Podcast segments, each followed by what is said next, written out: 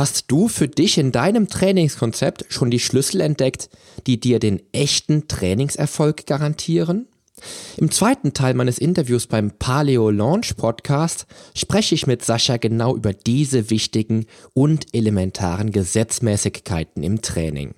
Welche Gesetze du in jedem Fall auf dem Schirm haben solltest, wenn du den Trainings- und Figurerfolg anstrebst, erfährst du jetzt hier im Podcast. Change starts now.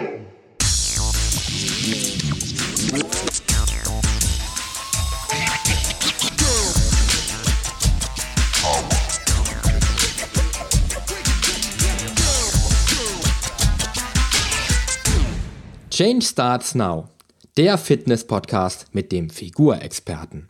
Ich helfe dir dabei, mit den richtigen Trainings- und Ernährungsstrategien deine Traumfigur zu erreichen. Denn hier dreht sich alles um deine Fitness, Ernährung und Gesundheit. Viel Spaß!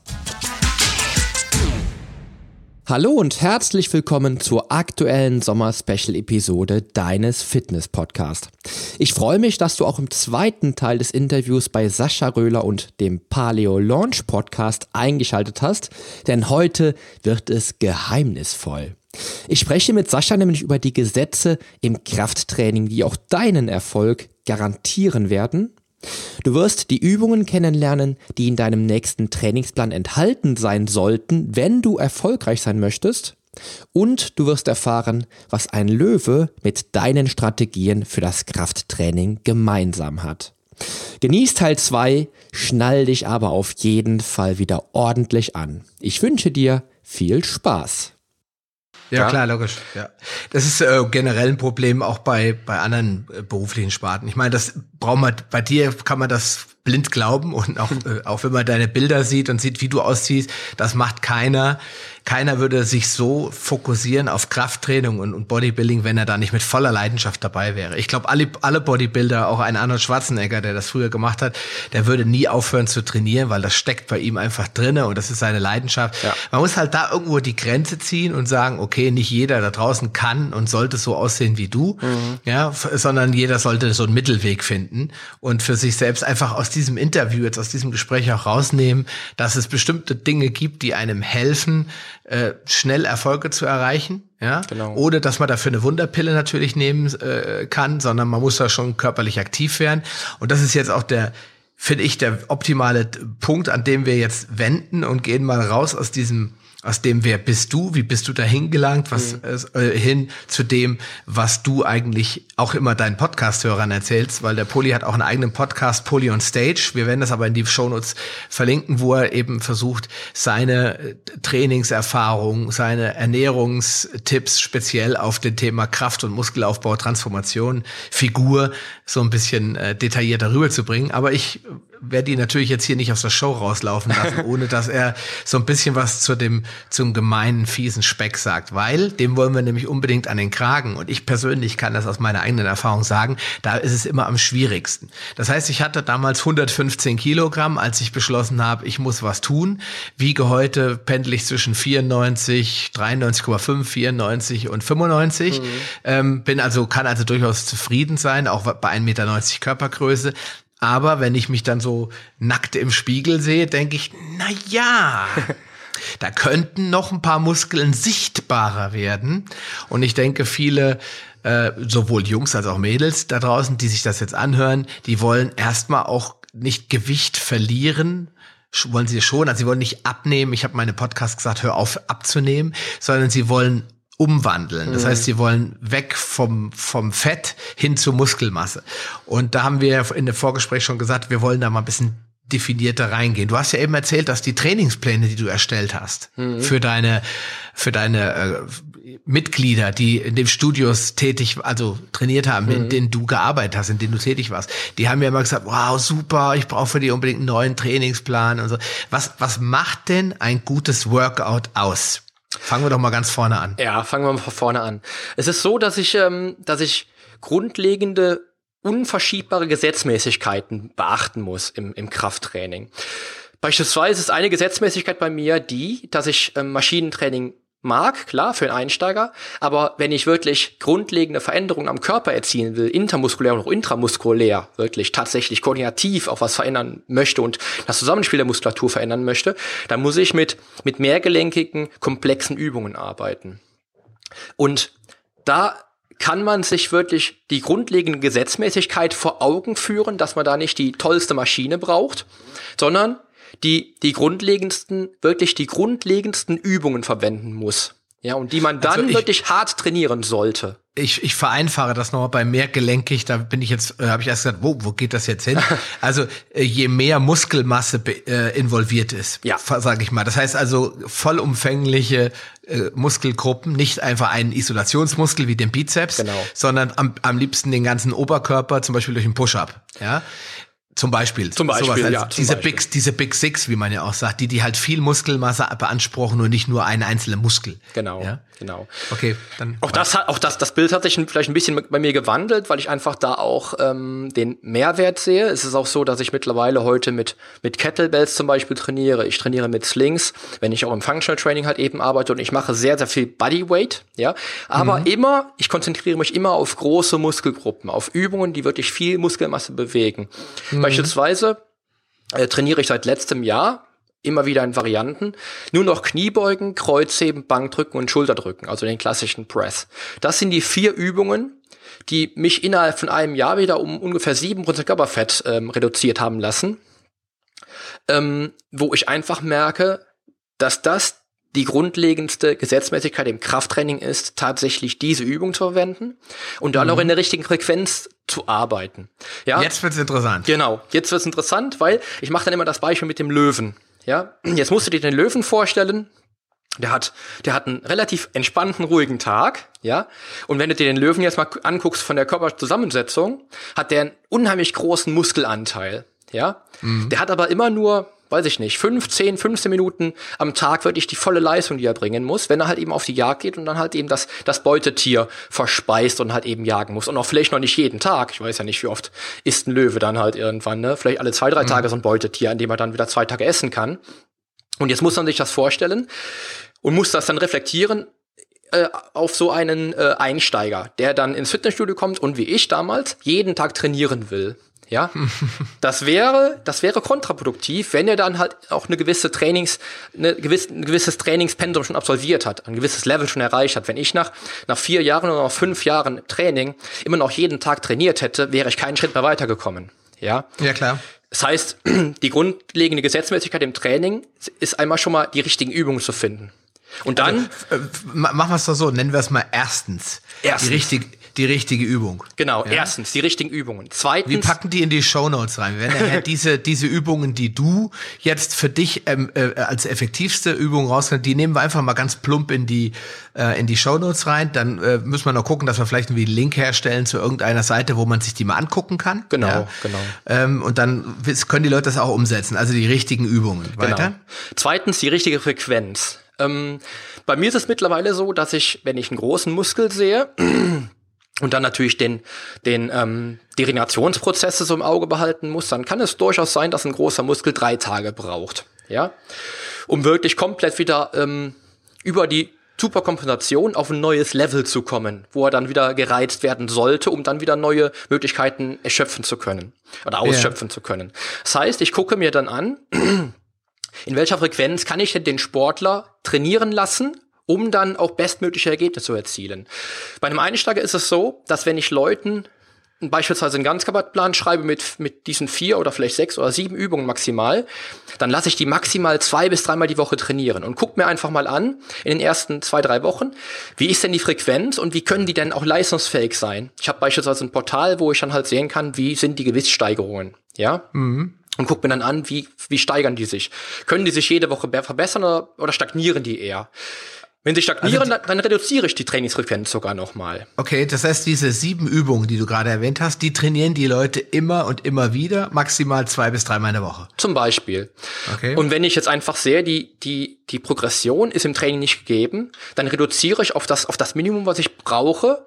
Also ich, ich schaue mir an, wie oft, so oft wie, wie, wie nötig und so selten wie möglich trainieren lassen. Ja? Ja, okay. Also die, der zweite Punkt wäre dann die Frequenz und die Erholungsphase berücksichtigen mit dieser, mit dieser Frequenz. Weil auch da gibt's Gesetzmäßigkeiten, die man halt nicht vergessen darf. Wenn man, wenn man eine Kniebeuge macht, und den Organismus halt eben als Ganzes sieht und die Regenerationsprozesse sieht als Ganzes, dann hat man auch schon mal drei Tage wirklich halt eben so einen Effekt, wo der Muskel noch regenerieren muss. Das heißt, was würde mir es bringen, wenn ich jetzt einen Tag später wieder die Kniebeuge trainiere? Ja, ja, okay. Es gibt natürlich da auch wieder, wieder Möglichkeiten zu sagen, okay, ähm, ich werde den Körper so progressiv reizen, dass ich mich so sehr an die Kniebeuge gewöhne, dass ich sie jeden Tag trainieren könnte. Gibt's ja auch die Konzepte. Everyday Squat beispielsweise, wo man halt wirklich an Tag für Tag die Kniebeuge auch trainiert, um den Muskel oder den Körper darauf so zu, zu äh, konditionieren, dass er sich dann so dran gewöhnt, wie beispielsweise der Bauarbeiter, der jeden Tag auf den Bau geht und arbeiten muss. Mhm, aber, aber, aber ich will ja auch natürlich auch ein ein Gefühl mitgeben, ein Lebensgefühl verbessern. Ja, und wenn ich, ja, jeden, wenn ich jeden Tag komplett am Limit bin und den nächsten und immer Tag, Muskelkater habe. Ja, genau. Wenn ich, wenn ich, das habe ich mir damals auch mal die Frage gestellt. Wenn ich jeden Tag Muskelkater habe und Weltmeister bin, wo liegt dann der Sinn? Ja, klar. Wo liegt der Fühlst Sinn? dich ja nicht wohl dabei. Nein, ne? du bist der beste Sportler der Welt in deiner Klasse, in deinem, in deiner Disziplin, aber du, du fühlst dich jeden Tag total kaputt. Du gehst als Panzer aus dem Training raus und bist am nächsten Tag aber wieder ein Trabi. Ja? ja, klar. Ich kann also den, den, die Panzerleistung gar nicht auf die Straße bringen, wenn ich die Frequenz nicht irgendwann reduziere.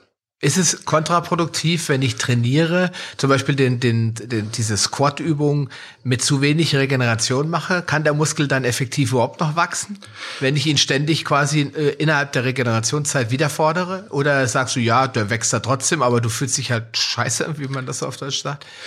Ja, das ist halt, das ist halt so das Thema. Also eine gewisse Anpassung wird halt stattfinden, weil der Körper natürlich ähm, den Reizen entsprechend reagieren muss. Ganz klar, mm, natürlich. Okay. Aber du, du kannst, du musst dir das so vorstellen, das, äh, das erkläre ich den Leuten immer, wenn die zu mir kommen und sagen, ja, ich habe Muskelkater im Bizep, soll ich den Bizep trainieren?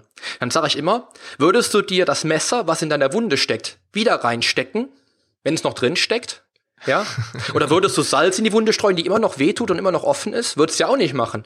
Also wieso die Frage, wenn du Muskelkater hast im Bizep, dann trainierst du natürlich den Bizep heute nicht. Dann ist der noch nicht bereit für, für einen neuen Reiz. Ja? Also ist das, kann man das sagen? Ist das ein, so ein ganz einfacher Tipp für Leute, die jetzt nicht aus dem Bodybuilding oder aus dem Fitnesssport kommen, zu sagen, okay, pass mal auf, ich habe Muskelkater in den Oberschenkeln, vielleicht keine Kniebeugen heute. Kann ja. man das sagen? Das ist immer ein guter Hinweis, dass der Körper noch nicht bereit ist, den Muskel wieder zu belasten? Ja, du, du musst einfach sehen, wenn du noch Muskelkater hast, dann hast du halt einen sehr, sehr starken überschwelligen Trainingsreiz gesetzt. Und jetzt musst mhm. du dir vorstellen, dass du dann mit Muskelkater wenn du jetzt deine, deine Superkompensationskurve beispielsweise im Auge hast, bist du noch nicht am Punkt der höchsten, des höchsten Peaks. Das heißt, du gehst nicht mit hundertprozentiger Leistung ins Training. Und du bringst dann an dem Tag, wo der Muskelkater vorhanden ist, vielleicht nur noch 80 Prozent der Leistung. Und das führt irgendwann zu einer Abwärtsspirale, die dann dazu führt, dass du dann irgendwann auch relativ schnell vielleicht, auch als, als, ähm, als Krafttrainingseinsteiger, ins Übertraining kommst. Ja, was okay. die meisten auch dann machen. Darum siehst du die Leute nach drei Monaten nicht mehr. Die waren jeden Tag mhm. da und nach drei Monaten siehst du sie nicht mehr. Weil, weil sie, einfach, fertig sind. Ja, weil sie ja. einfach keine Fortschritte mehr machen, weil sie einfach viel zu viel Motivation hatten, zu viel investiert haben, eigentlich die falschen Dinge getan haben in einem zu großen Übermaß. Ja. Mhm. Also Punkt drei Erholung, Regeneration. Ha, genau. Einhalten. Muskelkater ist ein gutes Zeichen, schreibe ich mir mal auf. Genau. Okay. Wie, wie geht's weiter? Dann natürlich die Gesetzmäßigkeit, die bei ja, bei, bei vielen Klienten, die im Erstgespräch da sitzen, halt eben missachtet wird. Und zwar die Gesetzmäßigkeiten der, der Kalorienzufuhr und der, der Leistung, der Nahrungszufuhr, der Energiezufuhr für den Körper. Mhm. Wenn jemand, wenn jemand vor dir sitzt, übergewichtig ist und dir sagt, dass er weniger isst, als er braucht, dann ist da irgendwas, irgendwas im Busch. Ja. Ja gut, wenn er eine Diät gemacht hat, eine klassische Reduktionsdiät, dann fängt der Körper ja an, in den Sparmodus zu gehen. Und natürlich verbraucht er dann immer weniger äh, oder führt er immer weniger zu, als er eigentlich braucht, aber er berechnet ja seinen Umsatz nicht neu. Genau. Das ist das ist große Problem äh, bei den ganzen Diäten. Das habe ich auch, glaube ich, in diesem Podcast schon x-mal gesagt, dass die Leute einfach vergessen, dass ihr Körper sich an eine strikte Kalorienreduktion anpasst. Und da fragt er nicht vorher nach, sagt, soll ich mal anpassen, sondern er macht es einfach. Wenn die Leute dann weiter essen im gleichen, äh, gleichen Menge an Kalorien, sind sie auf einmal wieder im gleichen Verbrauch oder sogar drüber. Genau. Ja, und das wird dann oft vergessen bei diesen genau. Klienten. Und da gibt's aber zwei, da gibt's zwei Seiten. Einmal natürlich die Frau, die, die sich durch 50 Diäten gequält hat, Stoffwechselkur und den ganzen Mist gemacht hat, äh, Pseudo-Diäten aus, der, aus irgendwelchen äh, Magazinen, von Frauenmagazinen, wo sie 500 Kalorien am Tag gegessen hat und dann den Stoffwechsel wirklich in Steinzeitmodus versetzt, ja. ja. Aber auch, das trifft oft bei Männern zu, die, die, äh, die dann zwar sagen, sie essen die essen weniger Kalorien, als sie verbrauchen, aber eigentlich das gar nicht wissen, was sie überhaupt essen an Kalorien und an, an, an, an Nährstoff. Ja, mhm. also bei, bei, Männern ist es oft halt so, das habe ich in den letzten 25 Jahren immer wieder erlebt, die glauben dann so ungefähr, das, was sie essen, wird wahrscheinlich ungefähr das sein, was sie bräuchten und dann essen sie weniger davon. Von dem ungefähr, mhm. was sie wissen, was sie essen. Aber wenn du dir mal ein, Ernährungs-, ein Ernährungsprotokoll erstellen lässt von diesen Leuten, dann sind die Männer meistens mindestens 500 bis 600 Kalorien über dem, über dem isokalorischen Wert, den sie brauchen würden, um das Gewicht halten zu können, ja. Ähm, wohingegen natürlich die Frauen dann viel, viel zu gering sind und dann unter die 1200 Kalorien fallen und dann natürlich ja, dann in den Steinzeitmodus versetzt werden. Und da muss man aber jetzt ein bisschen genauer hingucken, weil das ist ja genau meine Spezialität, dass man, äh, weil ja eine Kalorie nicht eine nicht eine Kalorie ist ja nicht gleich eine Kalorie, sondern da muss man halt gucken, was die Leute essen und die essen meistens nicht unbedingt hochkalorisch, sondern sie essen ganz oft auch ähm, hoch Kohlenhydratreich. Genau. Ja, energetisch. Genau. Genau. Und dadurch, dass die Kohlenhydrate halt eben äh, nicht unendlich im Blut rumschweben können, sondern irgendwann zu Fett umgewandelt werden müssen, haben die dann das Problem, dass sie auf der einen Seite gar nicht 100% satt sind, aber trotzdem Fett aufbauen. Das ist natürlich super duper frustrierend. Absolut. Ja, weil die Leute auf der einen Seite das Gefühl haben, ich habe immer Hunger, aber auf der anderen Seite wirds Fett immer mehr. Klar, weil sie die falschen Energiequellen auswählen. Das würde Richtig. ich so formulieren. Kalorienzufuhr und die Zufuhr der richtigen Nährstoffe. Genau. Und da wird's jetzt für mich spannend, weil welche Rolle spielt Eiweiß für dich da? Wie, was empfiehlst du da den Leuten? Weil das, das ist ja ein Riesenthema. Da wird immer gestritten drüber, wie viel Eiweiß darf ich eigentlich essen oder mhm. wie viel soll ich essen? Was hast du für dich selbst herausgefunden, um optimal Muskelaufbau zu betreiben? Also die Sache ist die, ähm, der, der, der Fehler fängt vorher nochmal an. Der fängt mhm. eigentlich vorher nochmal an, bevor die Leute dann überhaupt wissen, wie viel Eiweiß sie essen sollen. Wenn ich, wenn ich einem neuen Klienten oder einem potenziellen Klienten beispielsweise die Frage stelle, nach welchem Konzept hast du dich denn ernährt? Und dann mhm. beispielsweise die, die Antwort kommt ja nach Low Carb zum Beispiel oder nach mhm. Ketogen beispielsweise und der Klient erzählt dir dann, dass er den ganzen Tag nur, nur, nur Obst essen würde, ja, und morgens ein Brötchen dann wird dir bewusst, dass du die Frage stellen musst, sag mal, ähm, welche Wo hast du ketogene Ernährung gelernt? Ein, einmal, einmal das, aber dann, dann fragst du dir, dann fragst du den Klienten auch oder den potenziellen Klienten auch, was ist denn aus deiner Sicht eine hochwertige Proteinquelle? Und dann habe ja. ich ganz viele Leute dabei, das ist, weiß ich nicht, woran es liegt, die dann einfach sagen, ja, ja, diese Pülverchen, die esse ich nicht. Ja. Wo ich immer denke, du musst eigentlich am Boden anfangen. Erstmal zu gucken, was, welche Proteinquellen kannst du denn verwenden, zum Beispiel. Mhm. Ähm, um dann die Fehler auszumerzen, um dann auf, auf dann, dann zum Schluss auf die, auf die Antwort zu kommen, wie viel Protein er dann nehmen soll, weil er ja gar nicht weiß, wo ist denn jetzt Protein überhaupt drin.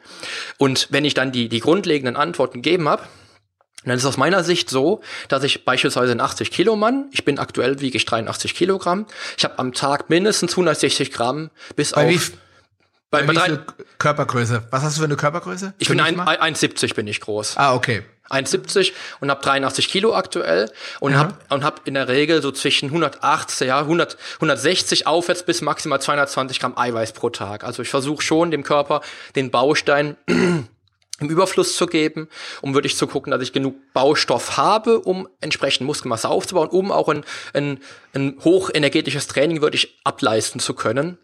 Ja. Ähm, und habe dann so meine zwei Gramm pro Kilogramm Körpergewicht, die habe ich so als Faustformel immer im, im Ernährungsansatz drin. Das ist nämlich immer eine ganz wichtige Frage, weil ähm, auch ich meine, ich beschäftige mich ja sehr, sehr, sehr intensiv mit Ernährung, vor allen Dingen auch mit äh, der Ko äh, Körperkomposition, was Makronährstoffe betrifft, also Fett, Kohlenhydrate und ähm, und Eiweiß. Und gerade beim Eiweiß äh, bin ich auch selbst bei mir immer noch am rumhacken, wie man mhm. heute so schön sagt. Also ich mhm. probiere dann immer so ein bisschen aus. Ich bin jetzt gerade dabei, äh, verschiedene Protein, äh, konzentrierte Proteinquellen auszuprobieren. Also Whey-Isolat zum Beispiel mhm. ist so ein Thema. Ich benutze aber auch äh, voll, voll veganes Hanfprotein, das mhm. sehr, sehr hochwertig ist, aber eben nicht die Masse pro Gramm bringt, die zum Beispiel ein Whey-Isolat bringt. Ja. Ich kombiniere das mit Kollagen Also ich habe dann teilweise dreifach kombiniert, Kollagen, Whey-Isolat und Hanfprotein mhm. und äh, habe damit ganz gute Erfolge, aber du kommst halt auf diese Anzahl nicht. Deswegen musst ja. du, lieber Poli, natürlich jetzt in die Show Notes nachher noch deine äh, Top 5 oder Top 3, ich weiß nicht, wie viel es sind, an ja, Proteinquellen. Weil es gibt natürlich Leute, die haben auch keinen Bock, sich 800 Gramm Hühnchenfleisch reinzuarbeiten jeden Tag. ja, also welche Quellen kannst du empfehlen? Ich meine, was ist, wie sieht denn bei dir so ein typischer Tag aus, wenn du jetzt sagst, also proteintechnisch, ja? Was ist sowas, was du gerne isst? Und jetzt sag bitte nicht Soja. ja, ich esse sehr gern Soja. nee. Also ich habe ähm, ich hab, äh, sojafreies ähm, veganes Protein, was ich beispielsweise ähm, verwende, schon mal gern. Aber grundsätzlich versuche ich halt wirklich mich an, an in Proteinquellen zu zu ähm, orientieren, die auch wieder grundsätzlichen Gesetzmäßigkeiten, Gesetzmäßigkeiten folgen. Was bei mir immer drin ist, ist Hühnchen, rotes Fleisch, Hülsenfrüchte. Ich gucke, dass ich halt eben entsprechend halt ähm, auch trotz Paleo natürlich äh, mit Milchprodukten halt eben arbeite und ähm, Quark habe ich seit 25 Jahren drin, Joghurt. Ähm, ich trinke auch immer noch gerne Milch, die werde ich auch aus meinem, meinem Plan nicht streichen oh können. Oh mein Gott, ich muss, dich noch, ich muss dich noch überzeugen, die Milch zu streichen. ja, ja. Ähm, Nüsse habe ich jeden Tag mit drin und das ist halt so das, was ich mit, mit einbeziehe. Ähm, ich fange aber auch den Tag mit beispielsweise mit Eiern oder mit sehr ballaststoffreichen Nahrungsmitteln halt eben an. Wenn ich jetzt beispielsweise mein Ballaststofffrühstück esse in der Früh mit mit ähm, Leinsamen, mit mit Joghurt, mit Haferflocken etc., dann packe ich mir auch danach halt eben nach dem Frühstück noch ein Whey-Salat dazu. Mhm. Und wenn ich in halt dein Müsli machst du das dann rein? Nee, nee, das trinke ich dann als, als Shake dazu, wie quasi okay. mein Kaffee oder mein Orangensaft, wie andere Leute okay. Orangensaft jetzt, trinken. Jetzt wird's nochmal interessant für alle, die sich für die ketogene Ernährung interessieren. Also getreidefrei ist bei uns Paleo ist ja absolutes Must. Deswegen kommen die, Hafer, kommen die Haferflocken nicht rein. Aber das kann ja. man schön auch mit, mit, mit Nussmüsli kombinieren. Da hat man auch eine sehr, sehr interessante Fettquelle noch mit im Boot. Auf jeden Fall. Aber was jetzt wird spannend. Whey-Isolate, welcher Art auch immer, sind ja in der Paleo-Welt nicht komplett verboten, weil das Isolat an sich ja eben aus der Molke hergestellt wird und die ist von der, das der Anteil der Milch, der am wenigsten problematisch ist, außer der Butter vielleicht noch, weil das ist nur noch Fett. Mhm. Und in der Regel ähm, auch wenig Schadstoffe beinhaltet. So, wenn ich jetzt so ein Isolat in Pulverform kaufe, äh, wir können da im Detail nicht drauf eingehen, auf was ich achten muss, da könnten wir einen ganzen Podcast drauf, ma draus machen. Mhm. Aber wie nimmst du es zu dir? Mischst du es wirklich so mit Wasser? Viele Leute sagen ja, uh, oder machst du dir da noch mal irgendwie ein, ein Stück Banane rein oder mal ein paar äh, TK-Obstbeeren oder, oder haust du dir das wirklich pur mit Wasser im Shaker so rein? Ja, da bin, ich bin halt, ich bin so die alte Rocky-Fraktion. Ich habe auch mal lange Zeit meine Eier, Eier. rohe Eier getrunken. ähm, ich hab's Bio, Biotin fehlt mir dann leider immer, äh, okay. äh, aber macht macht auch in dem Sinne nix. Ähm, aber ich habe mich dran gewöhnt, mein Isolat dann auch mit ein bisschen Wasser, aber auch mit Milch, weil ich wie gesagt, ich liebe Milch. Ich kann auch auf Milch nicht verzichten. Trinke mhm. es mit Milch. Ich mache mir äh, Beeren rein Mhm. Machen mir aber auch vielleicht mal noch einen Löffel, was ich äh, sehr geil finde, Leinöl oder Walnussöl dazu, halt eben, um auch dann mhm. nochmal gute ähm, ähm, Fettquellen halt zu haben und trinkst dann wirklich ganz klassisch pur halt mit Milch und Wasser. Halt also einfach. Leinöl ist natürlich absolut Paleo, ne? Das ist nämlich mm. das, best, das beste Pflanzenöl neben Olivenöl und Kokosöl natürlich. Deswegen empfehlen wir in der Paleoernährung ja immer das MCT und noch besser das C8-Öl, weil das wird ja ähm, unabhängig von Insulin verstoffwechselt und äh, hat den Vorteil, dass ich das quasi durch einen anderen, das läuft durch einen anderen Stoffwechselprozess und hat gibt sehr viel schneller schneller und sehr viel direkter Energie an den Körper ab. Und Fett ist ein sehr interessanter Energieträger im, im Kraftsport, weil da arbeite ich in der Regel nicht auf Geschwindigkeit, brauche also dann die Kohlenhydrate nicht so sehr wie jetzt ein Sprinter. Mhm. Der braucht relativ schnell Energie, die äh, ketogene Energie nicht so schnell bereitstellen kann. Mhm. Deswegen finde ich den Ansatz, Öl noch beizumischen, egal jetzt welches. Ich finde jetzt Leinöl äh, ziemlich gut. Ich bei Walnussöl wäre ich ein bisschen vorsichtiger, aber äh, generell überhaupt den Ansatz Öl hinzuzufügen, finde ich ist schon mal sehr, sehr klasse und äh, ist aber mein Geheimtipp, um das Ganze erstmal ein bisschen cremiger zu machen, weil es wird cremiger dadurch. Ja, genau. Und es vor allen Dingen auch äh, energiereicher zu machen, weil das ist ja das, was die Leute wollen. Sie wollen ja satt werden danach. Richtig, ja. genau. Also ich bin auch so, ich habe, äh, weiß nicht, bis, ich glaube bis vor 15 Jahren noch MCT-Öl reingemixt, weil ich einfach den, den Vorteil beim MCT-Öl sehe, wie du es gerade schon gesagt hast, dass es halt eben verstoffwechselt wird, ähnlich wie, wie Energie, wie aus Kohlenhydraten beispielsweise. Mhm wo man einfach so merkt, ähm, da tust du dem Körper noch mal was Gutes. Aber ich weiß auch nicht mehr. Ich habe irgendwann getauscht gegen Leinöl.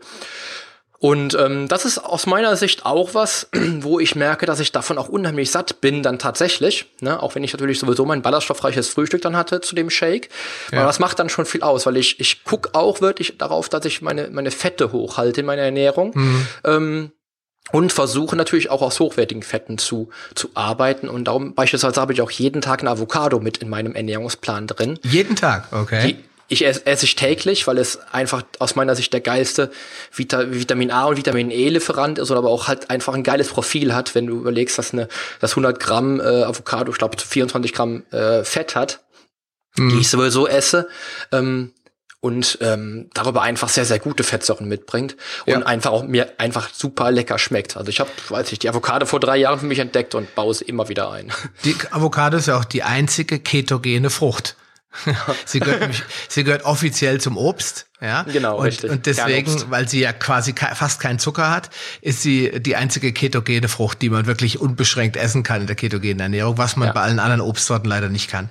Genau. Ähm, aber das nur am Rand. Ja, Avocado mag ich auch sehr gern. Ich mag auch diesen cremigen Geschmack, vor allem oh. wenn sie die optimale Reife hat. Ja.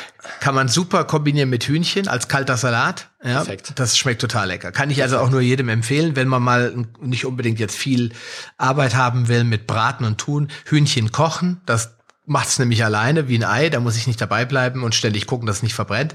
Und dann schön mit der Gabel zupfen und dann mit Avocado und was ich auch liebe, ist Banane noch reinschnippeln. Das ist dann mm. zwar nicht mehr ganz so ketogen, mhm. aber äh, das geht dann schon noch auch, um äh, eine optimale Nährstoffverteilung zu haben. Also ja. finde ich auch ein super Tipp. Ich habe auch leider noch so eine Anti-Paleo-Rezeptur äh, dazu. Ich esse nämlich meine, meine, meine Avocado auch gerne mit Thunfisch und Hüttenkäse. Uh. Käse. Ah, geht gar nicht. Nein. nein, okay, also die Milch ist nicht das schlimmste Nahrungsmittel in der, in der Ernährungswelt. Das Getreide ist da bei weitem viel, viel schlimmer. Ja. Deswegen empfehle ich eigentlich den Leuten, wenn sie auf Milch nicht verzichten können, wenigstens ähm, Naturjoghurt und äh, Quark zu verwenden aus hochwertigen Quellen. Das heißt also nicht die Aldi-Milch und die Aldi-Produkte, sondern vom Bauern, den man kennt oder von äh, oder selbst gemacht. Man kann mhm. Joghurt und sowas auch durchaus selbst machen. Ähm, wenn man gar nicht darauf verzichten kann, sage ich, okay, dann mach das halt. Das ist dann zwar nicht Paleo, du kannst ja nicht sagen, du bist hier Paleo unterwegs, mhm. aber wenn du so machst, dann hast du wenigstens die guten, die guten Produkte. Finger weg vom Gouda und vom Käse, äh, was als Nahrungsmittel, weil das ist sehr säurehaltig und sehr, sehr viel mehr Giftstoffe drin, weil das Wasser rauskonzentriert ist. Und dann habe ich die ganzen schädlichen Immunglobuline aus der Milch halt konzentriert im Käse, fünf bis zehnmal so hoch wie in einem Liter Milch. Deswegen mhm. sage ich, wenn schon, dann eher die naturunveränderten Produkte ohne Pasteurisierung, ohne Homogenisierung und möglichst bio. Und dann kann genau. man der Milch auch nichts abge, also kann man da auch mal zugreifen, finde ich dann. Abs absolut, so sehe ich ja? genauso. Aber das ist nochmal ein wichtiger Hinweis, denn ähm, ich lade ja hier immer wieder Leute ein, die über Paleoernährung sprechen, aber ich lade auch immer wieder Leute ein, die einen ganz neuen Aspekt in das Interview bringen. Und das möchte ich jetzt zum Schluss dieser, dieses Interviews nochmal betonen. Der äh, Poli, den habe ich nicht eingeladen, weil er der super Paleo Freak ist, sondern weil er eben aus dieser Fitnesswelt kommt und ähm, weil er halt ein bisschen was dazu sagen kann, was er eben so tagtäglich isst und was er tut, welche Workouts er macht, um zum Beispiel sein Körperfett niedrig zu halten. Und da habe ich jetzt nochmal eine Frage. Wir wiederholen einfach nochmal ganz kurz zum Abschluss. Ja. Wir haben gesagt, erstens die richtigen Übungen, maximal sieben. Da wirst du nochmal in die Show Notes deine sieben Empfehlungen abgeben. Mhm. Dann die richtige Frequenz des, des Trainings, zwei bis dreimal die Woche. So mache ich es bei mir zumindestens auch. Mhm. Dann die Erholung, das steht damit in Verbindung. Äh, Regeneration. Der Muskelkater ist ein gutes Zeichen, dass du diesen Muskel explizit vielleicht mal nicht trainieren solltest. Und dann fünf, äh, viertens, äh, wir nochmal checken. Ja, viertens, drei, das, vierten, genau. genau. Kalorienzufuhr, Zufuhr von Nährstoffen. Das heißt, darauf achten, dass Eiweiß genug da ist, dass, äh, dass du also Eiweiß und Fett betont ist und die äh, Zufuhr an Kohlenhydraten an dein Training anpasst. Das heißt eher Gemüse und äh, in gewissen Maßen Obst wählen anstatt Getreideprodukte. Ja, mhm. das ist ein wichtiger Punkt. Und jetzt kommt noch mal ein Punkt, den, der passt eher zu drei. Ich nenne ihn mal 3b, weil mhm. das ist nämlich immer die Frage, was ist denn das, Opti also die optimale Geschwindigkeit des Workouts? Das heißt, wie man die Übungen durchführt. Ähm, und vor allen Dingen, was ist die optimale Satzanzahl? Ich meine, der Ani, der hat dann dreieinhalb Stunden Volumentraining gemacht. da wissen wir heute, dass es total völliger Quatsch ist. Ja, mhm. aber das war halt 1970 oder 80. Jetzt sind wir aber 2017, bald 2018. Und da ist mhm. natürlich die Frage, wie trainiere ich denn heute effektiv? Und da bringe ich mal das Wort Intervalltraining ins Gespräch. Wie siehst du das? Ja, also ich, ich muss dazu sagen, ich komme aus den goldenen Jahren des Bodybuilding, das sage ich immer gerne, aus den 90ern, die aus meiner Sicht äh, mit, mit den 80ern die goldenen Jahre oder 17 die goldenen Jahre waren. Und ähm, grundsätzlich würde ich dem, dem, Velu, dem Volumentraining jetzt gar nicht so den, den, äh, den schwarzen Peter zuschieben. Hat seine Berechtigung, ähm, wenn man das Volumentraining vielleicht auch als, als äh, bestimmten Reiz in bestimmten Periodisierungen des Trainings halt eben einbezieht. Mhm. Das muss nicht grundsätzlich schlecht sein. Ja, okay. ähm, grundsätzlich ist es aber so, das ist auch meine Erfahrung der letzten 25 Jahre, trainiere so lange wie, wie nötig und so kurz wie möglich so intensiv wie nötig oder so intensiv wie möglich. Also das heißt, trainier kurz und brutal, ja. Okay. Und nur dann wirst du auch dein, dein, dein Ziel erreichen. Mit der richtigen äh, Regulation auch beim Training. Das heißt, ähm, ich gucke meinen Trainingstag an und ich ich guck, ich, ich fühle mich hinein, auch beim Aufwärmen schon, wonach steht dir denn heute der Kopf? Ja, ich habe meinen festen Plan, aber gehe auch nach meinem eigenen Körperempfinden. Ja, ähm, in der Regel ist es so, dass ich, dass ich, wie gesagt, relativ kurze Trainingspläne Pläne durchführe. Also wenn mein, bei mir ein Training ungefähr so 60 Minuten dauert, ist das schon so ein bisschen übers Ziel hinaus. Mhm. Ich versuche es eher sogar kürzer zu lassen. Aber ich höre auch auf meinen Körper, was die meisten Sportler leider nicht machen. Wenn jetzt heute der, das 5x5 auf dem Plan stehen würde und ich fühle mich aber nicht danach und mache vielleicht ein, ein reines Techniktraining, mhm dann mache ich das reine Techniktraining, wenn ich mich heute danach fühle. Mhm. Grundsätzlich aber, grundsätzlich, ich, ich, weit, ich bin schon wieder, schweife schon wieder ab. Grundsätzlich, grundsätzlich ist es so, ähm, wenn der Muskel, wenn der Muskel seinen Peak erreicht hat und du den Muskel komplett zerstört hast, dann würde ein Satz ausreichen. Weil mehr als zerstören kannst du bei zerstören nicht mehr. Ja? das ist ein heißt, wichtiger Punkt. Also 20 ja. Sätze bringen nichts, wenn du nach dem ersten schon tot bist. Absolut. Und ja. wenn, wenn, wenn äh, Sportler zu mir kommen, das habe ich ganz, ganz oft, die sitzen dann neben mir, die warten dann, bis ich meinen Satz zu Ende mache. Und ich mache dann ganz bewusst meine Kopfhörer raus, um dann zu sagen, hallo, ich trainiere gerade, aber dann frag. Ja, ähm, dann habe ich manchmal Leute da, die fragen mich dann, oh Poli, ähm, ich habe jetzt sieben Rückenübungen gemacht. Was soll ich noch machen für den Rücken? Da denke ich mir, ja, pff, äh, wie hast du dich nach der ersten gefühlt? Oh, die war schon so schwer, aber ich habe trotzdem noch sechs hinterher gemacht. Dann denke ich mir. Also du meinst jetzt Sätze, ne? Also zum Beispiel. Nee, noch sechs Übungen. Beispiel. Ja, das also, musst du jetzt nochmal erklären. Also eine Übung ist für dich quasi Lattzug. Zum Beispiel. Zum Beispiel. Und dann macht er noch eine andere Übung, zum Beispiel äh, irgendwie eine, eine, eine Chorübung für den Rücken oder was. Zum Beispiel. Und noch, oder nimm mal die Brust. Der macht dann als erste Übung Bankdrücken, als zweite Übung Schrägbankdrücken, als dritte Übung Shoulderpress. Ne Negativbankdrücken, also negativ fliegende, fliegende Butterfly, Überzüge, was auch immer. Ja, und kommt dann zu mir noch und fragt mich dann, was, was er denn noch, noch machen? Ja. Was kann ich ja noch für eine Übung machen für die Brust? Ja. Äh, dann ist es immer so, dass ich wirklich sage, wenn du mit einer Übung, mit einem Satz den, den Muskel ausgereizt hast, was bringen dir die sechs anderen Übungen, die unnötig sind? Das ist also, Zeitverschwendung, also lieber, Ineffizienz. Ja, lieber drei Sätze, schöne, sauber ausgeführte Push-ups und damit den Brustmuskel trainieren, als diese acht Übungen oder sieben Übungen machen. Ja, oder nur einen Satz, maximale Erschöpfung und die anderen zwei Sätze auch über Bord schmeißen. Also ja? ist, es, ist es wirklich so einfach, dass ich hingehen kann und kann sagen, ich mache jetzt 40 Liegestütze, also ich schaffe 60 Liegestütze.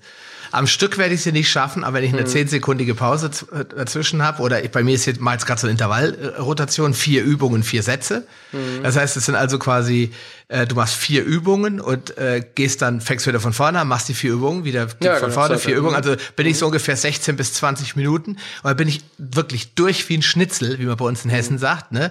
Das heißt, da geht gar nichts mehr. Und dann habe ich auch das Gefühl, ich habe was gemacht, obwohl ich nur 17, 18 Minuten trainiert habe, aber volle Pulle. Und danach ja. mache ich keinen Push-up mehr, nicht mehr einen. Also ja, vielleicht schon, aber nicht mehr effektiv, nicht mehr schön ausgeführt. Also kann man sagen, als Regel, wenn sich der einzelne Podcaster jetzt fragt, okay, ich möchte jetzt anfangen mit Kniebeugen, kann ich theoretisch Kniebeugen mit dem eigenen Körpergewicht sauber ausgeführt 30 Stück machen. Wenn ich beim 31. zusammenbreche und nicht mehr hochkomme, dann habe ich den Muskel ausgepowert und kann dann Schluss machen. Oder muss ich trotzdem erholen?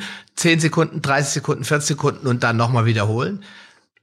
Ähm, Schwierige jetzt, Frage, ne? Die, nee, nee, noch nicht mal. Also ich, ähm, vielleicht ist, vielleicht ist der Push-Up oder die, die freie Bodyweight-Kniebeuge nicht das Mittel der Wahl, weil wenn ich jetzt, wenn es jetzt um die Muskelfasern geht, die ich ansteuern will, ja. wenn ich halt Muskelmasse aufbauen will und ich steuere die, die langsamen äh, Muskelfasern an, ist das vielleicht nicht das, was ich brauche. Aber grundsätzlich ist es doch so, dass wenn ich mit einer Übung Nehme beispielsweise die Kniebeuge. Ich mache mich mit zwei Sätzen warm und mache einen maximal schweren Satz mit drei bis sechs Wiederholungen und steuere genau die weißen, die schnell, die schnell, die schnell äh, twitchenden Muskelfasern an, um maximales, maximale Gains, wie du das sagst, ich finde das Wort fürchterlich, maximales Wachstum zu erreichen im, beim Muskel. Dann ja. reicht mir doch die, dieser eine maximal ausgepowerte Satz. Dann brauche ich für eine Übung keine, keine 18 Minuten oder wieder im Circle 18 Minuten, sondern vielleicht nur fünf. Mhm. Ja. Weißt du, für ein Workout. Ich habe mein, mein, meine besten Trainings damals gemacht. Das war die Saison 2000 auf 2001, wo ich das letzte Mal Weltmeister wurde, wo ich bei der WM Gesamtsieger wurde. Ich habe also die nicht nur meine Klasse, sondern auch die, den Gesamtsieg geholt bei der WM. Mhm. Da habe ich dreimal die Woche für 25 Minuten trainiert. Das war das aus meiner Sicht beste, härteste Training, was ich in meinem ganzen Leben jemals gemacht habe. Das war zwar Gelenkverschliss ohne Ende, Gelenkverschleiß ohne Ende und mhm. wirklich Ressourcenverschleiß, Willenskraftverschleiß. Ähm, den Pot habe ich nie mehr so voll gekriegt wie damals, was die Willenskraft betrifft. Aber das war das effizienteste Training meines, meines gesamten Lebens. Ja, ja klar was auch ähm, in meiner Philosophie mit einfließt. Ja, einen einzigen maximal schweren Satz zu machen, den Muskel zu zerstören und darüber hinaus bringst, brauchst du nichts mehr. Weniger ist mehr. Und das habe ich damals wirklich gelernt, okay. dass du, dass du keine drei Übungen brauchst, sondern vielleicht nur eine einzige Übung brauchst, hm. um maximales Wachstum zu erreichen. Okay. Ja. Ähm Poli, wir könnten uns wirklich stundenlang über unterhalten. Ne? Also ich ja. merke, dass wir sind jetzt bei einer Stunde 17. Wir, wir schließen jo. das Ganze jetzt, weil wir haben, das ist die, die positive Nachricht für alle da draußen, die sagen, Mensch, das ganze Thema Kraft Training. Ich bin, ich mache das ja fast schon aus Eigennutz, weil ich halt auch sehr viel neue Sachen dazulerne. Und äh, ich denke, auch du da draußen äh, wirst dich fragen, weil die Abkürzung ist, sorry, dass ich dich da kritisieren muss, Poli, aber die Abkürzung ist natürlich nicht das 60-Minuten-Training, sondern wie er gerade ja nochmal gesagt hat, der Poli, dieses 5-Minuten-Workout ist theoretisch schon tausendmal effektiver als eine Stunde irgendwo draußen rumzujoggen und zu meinen, oh, ich bin ja so sportlich. Und in Wirklichkeit erreichst du du gar nichts damit, anstatt wenn du hingehst und machst dann 60 Liegestütze sauber ausgeführt und danach kannst du nicht mal mehr deine Kaffeetasse heben, dann hast du wahrscheinlich viel mehr für deine Muskeln getan und für den Kraftaufbau als mit den äh, anderthalb Stunden auf dem Crosstrainer. Ja, das ist das die wichtige Botschaft. Deswegen wollte ich mit dir diese diese vier Punkte, fünf Punkte mal durchgehen. Also nochmal diesen Thema Erholung, Regeneration ist wichtig. Äh, ganz klar und auch die die richtige Frequenz der Übung. Aber und das habe ich jetzt rausgehört, auch bei dem leider ist es ein bisschen flexibler. Man kann da nicht die goldene Regel äh, in Stein meißeln. Nein. Wenn du was erreichen willst, dann musst du auch auf deinen Körper hören. Das habe ich jetzt so rausgehört. Das heißt, du musst gucken, wie ausgepowert fühle ich mich. Habe mhm. ich das Gefühl, ich könnte jetzt noch nebenbei äh, ein Buch schreiben mit der linken Hand, während ich mit der rechten auf dem einen Arm Liegestütze mache. Dann ist es vielleicht keine erfordernde Übung mehr. Dann musst du überlegen, wo kann ich dran arbeiten. Da kann man im Fitnessstudio sich inspirieren lassen, in Büchern, in Video, YouTube-Videos, wie auch immer. Einfach gucken, was sagt mein Körper mir. Wenn du natürlich schon bei der fünften Kniebeuge ins Schnaufen kommst, dann weißt du, okay, da ist noch viel Luft nach oben. Also so ein mhm. bisschen auf den eigenen Körper hören, auch merken, wenn die Muskeln wirklich nicht mehr mitmachen. Wenn es einfach nicht mehr geht, dann weißt du, okay, das ist doch ein ganz klares Signal. Ich habe was gearbeitet heute, es hat was gebracht und dann wird auch, wie der Poli das am Anfang gesagt hat, innerhalb von sieben, 14, 20, 30 Tagen immer stückweise sichtbar werden, der Erfolg sichtbar werden in Form, dass du mehr Ausdauer hast, mehr Muskelmasse hast. Oder? Genau. Habe ich das genau. richtig gesagt? Ab, absolut, absolut.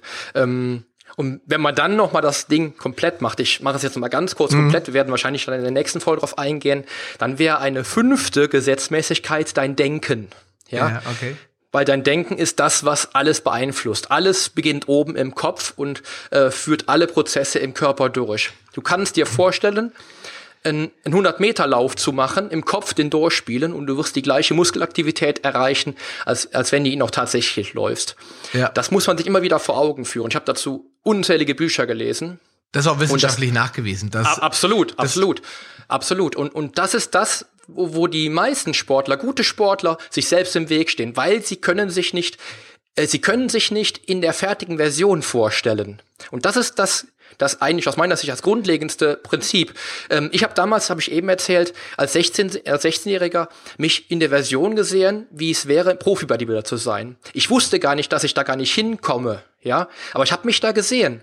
Und mhm. das war ein entscheidender Faktor, ähm, sich dann einfach wirklich visualisieren zu lernen. Mhm. Wie wäre es denn, wenn ich fertig bin? Welche Wege muss ich gehen und kann ich mich da wirklich sehen? Sehe ich mich da nicht und kann ich mir im Spiegel das nicht vor nicht vorerklären, dass ich dass ich dahin will, dann funktioniert's nicht. Also das Denken ist ein ganz ganz entscheidender Faktor, um auch den Erfolg dann anzuziehen tatsächlich, weil du du wirst den Erfolg anziehen, wenn du das richtige Denken hast, wenn du die richtige Energie nach außen bringst. Mhm. Das äh, würde ich da würde ich dir sogar äh, also ich erstmal gebe ich dir 100% recht, aber da würde ich sogar sagen, es fängt weiter vorne an. Eigentlich muss dieses Punkt, äh, dieser Punkt, dein Denken, dein Mindset eigentlich ganz am Anfang stehen.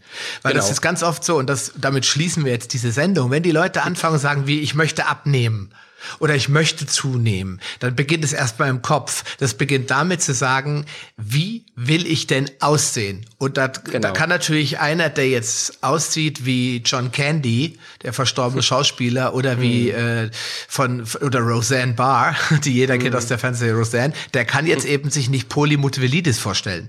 Ja, weil das ist ein bisschen arg übertrieben und unrealistisch. Das heißt, man genau. muss schon realistische, machbare Ziele vor Augen haben, von denen Exakt. man auch selbst glaubt, das ist das Wichtige. Hier im Innersten glaubt, dass das machbar ist. Und das sind genau. mögen auch kleinere Dinge sein. Und ich hatte das als letztes Beispiel von meiner Seite. Ich hatte eine sehr coole Jeans zu Studienzeiten.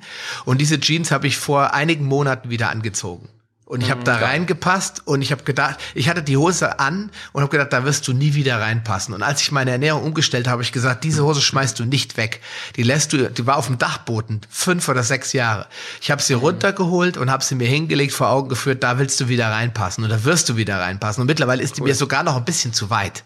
Also man merkt dann auch manchmal an ganz anderen Stellen, dass man sich transformiert und verändert hat. Ja. Genau. Und, und da, wie du es schon richtig sagst, ähm, die Leute, die sich da noch nicht vorstellen können, wie es wäre, fertig zu sein, die haben auch nie ein wirklich fassbares Ziel gehabt. Das heißt also, der erste Schritt, den ich meinem Personal Coaching mache, ist tatsächlich, mich mit den Leuten hinzusetzen und eine smarte Zielformulierung vorzunehmen. Das ist der aller, allererste Schritt, bevor ich überhaupt an die Strategie gehe. Und da mhm. fehlt es den meisten. Die meisten Leute heutzutage haben nämlich gar kein Ziel. Es ist kein Ziel, schlanker zu sein oder es ist kein wirklich realistisches, fassbares Ziel, gesünder zu sein. Was ist daran, was ist daran ein Ziel? Das ist ein, das ist ein, ähm, das ist ein, ähm, ja, wie sagt man? Es ist kein Ziel, weil Zustand ist ein Zustand, genau. Ja, ich will reich werden, das, äh, da wird keiner reich. Ich muss sagen, ich Richtig. will 100.000 Euro verdienen im Jahr oder ich will fünf Kilo abnehmen in den letzten, nächsten drei Monaten. Das sind Ziele. Ja? Genau. Und ich wollte beispielsweise damals halt eben, mein Ziel war es, Weltmeister zu werden. In einer bestimmten Klasse mit einem bestimmten Gewicht, mit einem bestimmten Körperfettanteil, ähm, im Line-Up zu stehen, im, im Line-Up bei den ersten sechs zu stehen, das waren halt eben feste, fassbare Ziele und die waren realistisch, weil ich es schon zweimal geschafft habe. Und das kann ja. da, damit kann das Universum, wie wir so schön sagen, auch was anfangen mit so einem Absolut. Ziel. Weil es weiß, Absolut. okay, da stehen ja Zahlen hinter, stehen Werte hinter, das kann man auch äh, physikalisch erfassen, wie sowas aussehen ja. muss. Und dann werden alle Prozesse im Körper zumindest positiv in die Richtung ausgerichtet. Wenn es natürlich nur beim Gelaber bleibt und nicht bei der Umsetzung, das haben wir eben schon mehrmals gesagt, wird natürlich auch nichts passieren. Das ist genau. logisch.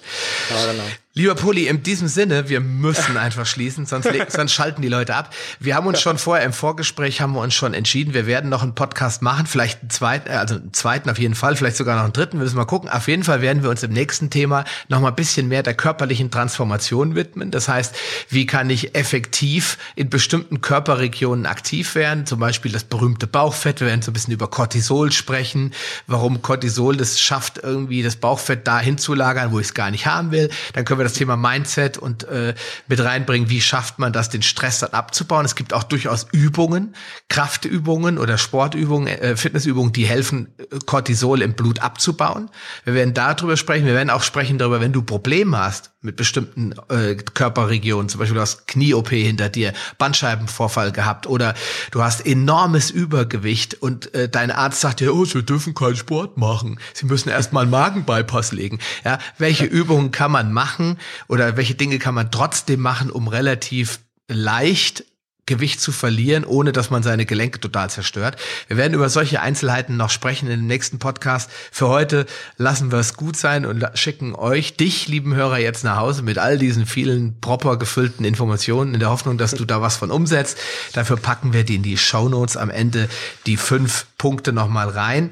Poli verspricht mir jetzt, dass er noch sieben, sechs, sieben Übungen mir aufschreibt, die ihr sofort umsetzen könnt, damit ihr auch was rausholt. Und mein Call to Action ist, lieber jede Woche ein bisschen Sport machen, regelmäßig an zwei Tagen die Woche und jeden Tag sich in irgendeiner Form bewegen, als gar nichts tun. Das bringt auf jeden Fall schon mal einen, einen Fortschritt, oder? Poli, stimmt's Auf jeden zu? Fall, ja? definitiv. Jeden Tag lieber ein bisschen was als, als überhaupt nichts. Das ist es einfach. Genau. Das merke ich halt auch. Also, ähm, ah, ich, ich schweife wieder ab. Okay. Lieber Poli, ich weiß, ich kenne das. Ich bin auch so ein Abschweifer. vielen, vielen Dank, dass du da warst, dass du ja die Zeit, mich hast die Zeit vergessen lassen. Und ähm, ich hoffe, es nimmt uns keiner übel. Ich wünsche dir, lieber Poli, auf jeden Fall ein schönes Wochenende, weil wir nehmen das jetzt heute an einem Freitag auf. Ja, wenn du das hörst, ist es vielleicht irgendwie mitten in der Woche, aber dass du dich das nicht fragst. Ähm, und ich danke dir für diesen tollen informationsgeladenen Podcast. Wir werden, wir werden wieder miteinander reden in den weiteren Folgen. Und dir, lieben Podcast-Hörer, wünsche ich wie immer viel Gesundheit und auch ein schönes Wochenende, wherever you are. Lass es dir gut gehen. Bis bald. Dein Sascha Röhler. Ja, die Wege zum Personal Trainer sind so individuell wie jeder einzelne Klient da draußen. Und ich muss sagen, ich habe meine absolute Berufung und meine innerste Leidenschaft mit diesem wirklich großartigen Beruf gefunden. Und für dich wünsche ich mir nun, dass du alle Hebel in Bewegung setzt, solltest du dies mit den in dieser Episode angesprochenen Gesetzen des Krafttrainings noch nicht getan haben. Und auch wenn ich hier immer wieder von grundlegenden Gesetzen für den Trainingserfolg spreche, so gibt es doch auch im Falle Bodybuilding noch einige weitere wichtige Parameter, Prinzipien und auch Gesetze, die für den Trainingserfolg sprechen, die du also beachten solltest und über die ich aber auch im Detail in den nächsten Episoden nach dem Sommer-Special sprechen werde. An dieser Stelle wünsche ich dir jetzt noch einen tollen Start in den Tag. Ich freue mich, dass du dabei warst und auf den Endspurt meines Sommer-Specials mit zwei ganz besonders tollen Episoden einer wunderbaren Kollegin. Sei also gespannt und natürlich auch wieder mit dabei in den nächsten Episoden. Denn die Veränderung beginnt jetzt. Geh mit mir den ersten Schritt in ein sportliches und gesundes Leben in deinem Traumkörper. Dein Figurexperte und Fitnesscoach Poli Mutevelidis.